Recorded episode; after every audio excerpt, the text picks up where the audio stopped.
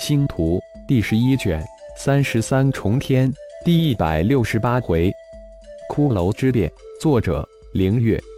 演播：山灵子。十位八级骷髅高手爽快的与顶战地结连心咒后，接下来巨大的惊喜几乎是接二连三的将他们雷昏。当他们听到他们期待的秘法是融合蛮荒之心的噬心咒后，当场就惊叫起来。这是战士强大最为神秘的祭祀秘法，而且很久以前就失传的秘法。没想到眼前这位天祭祀奇迹般的传承了。如果真的是这样，别说达到九级，就是达到传说中的神级也是可能的。从这一刻开始，十位八级高手才真的完全归入德部落，将自己视为部落的一员。顶天选择给他们融合的是树人一族的蛮荒之心。顶天知道，从这一刻起，这十位貌似骷髅的八级高手才算真正的皈依在自己的身旁。他们想强大，想突破神级，必定要以自己为马首是瞻。融合了树人一族的蛮荒之心后，顶天就将十位大长老交给血麒麟传授百战刀法以及百战战阵。相信很快，血麒麟会很高兴，多了十个可以胖虐的对象。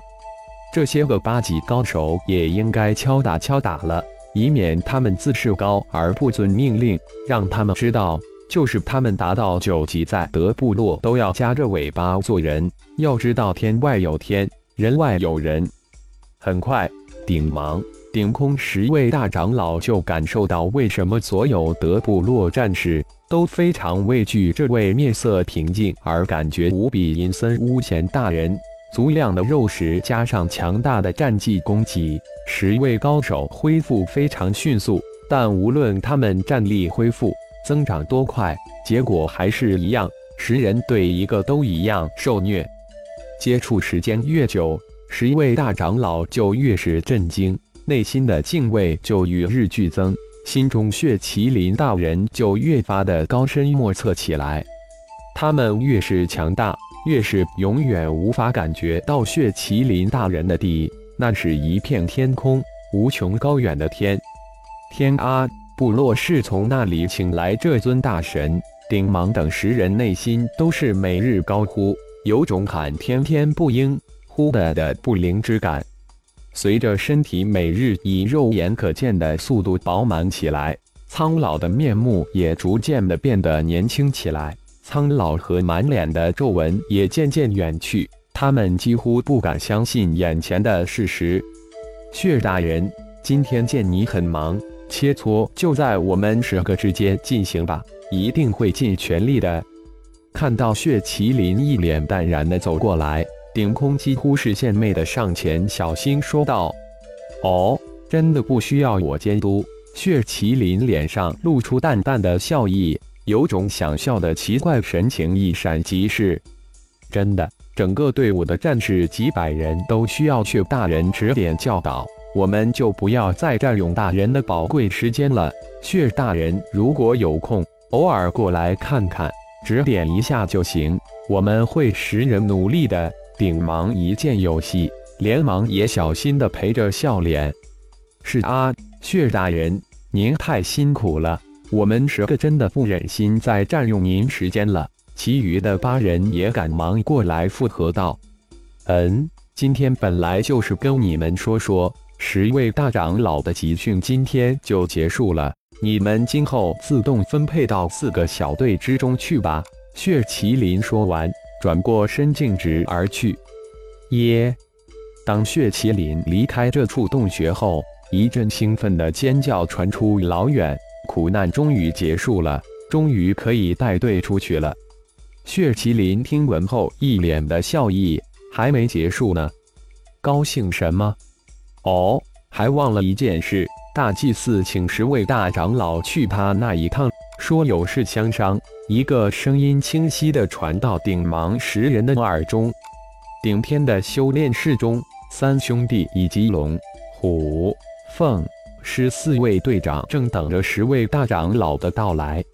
大祭司，二位小族长，我们来晚了，顶芒一行十位大长老走进顶天的修炼室，齐声说道：“恭贺十位大长老完全恢复！”顶战三兄弟以及四位队长也站了起来，一脸的笑意的恭贺道：“哈哈，同喜同喜！”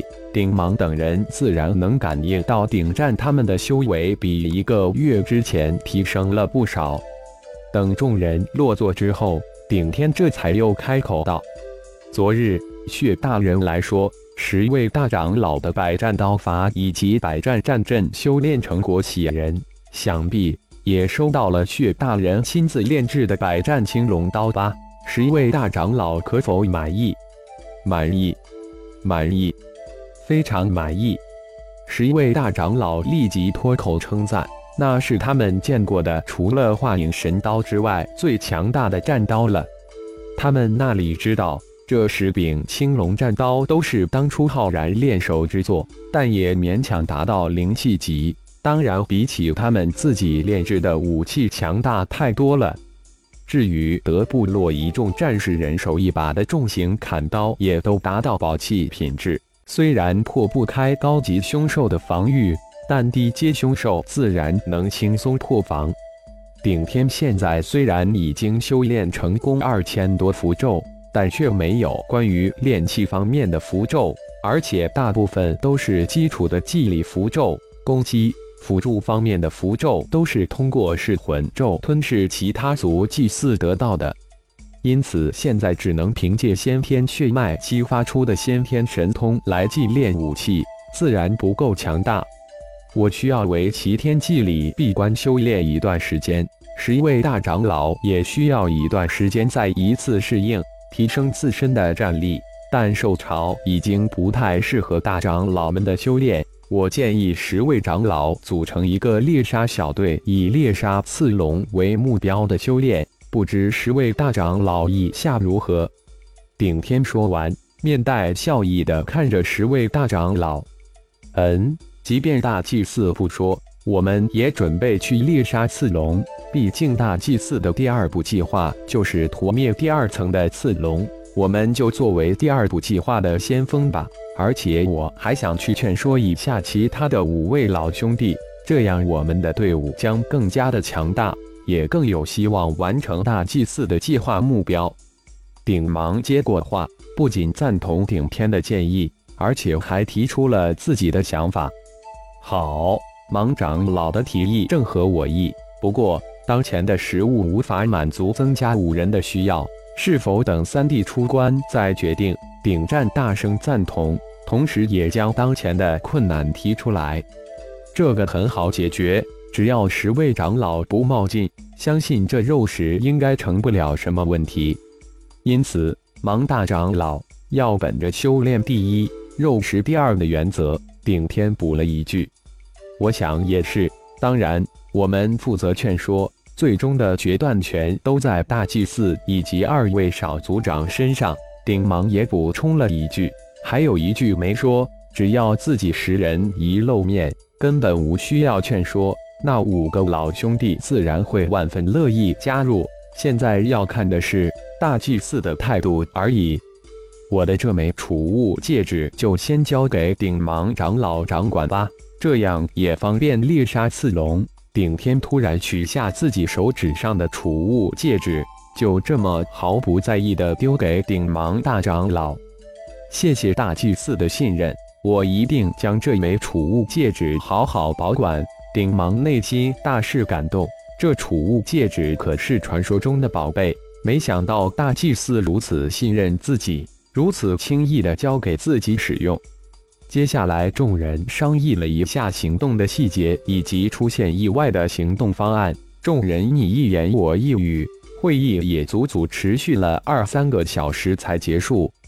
齐天祭礼需要祭坛，顶天当务之急就是将自己的本命虚祭坛化虚为实。修炼符咒到现在，顶天才有一种模糊的大体框架，似乎自己很快就能戳穿这层朦朦胧胧的纸。最重要的是，以顶天之身，似乎能感应到本尊那神秘空间的存在。蛮荒世界规则的封印似乎不是那么坚不可破了。以顶天之身来修炼，其实是为了给本尊修炼一种修炼的借鉴而已。其目的就是为了本尊能将蛮荒世界的修炼体系融合。无论是蛮荒之心，还是灵魂空间中的幽灵花中孕育的魂丹，经过近一年的探索，那神秘的面纱似乎慢慢的被自己揭开。为了顶天突破到天际，这本命祭坛一定要化虚为实。顶天有种感觉，这次的齐天祭里，自己一定能突破到天际，说不定自己能在齐天祭里的帮助之下突破到八级。离开的地空间，顶天祭出本命祭坛，一步跨上祭坛，嗖的一声窜入小世界灰蒙蒙的天空之中，瞬间消失不见。感谢朋友们的收听，更多精彩章节，请听下回分解。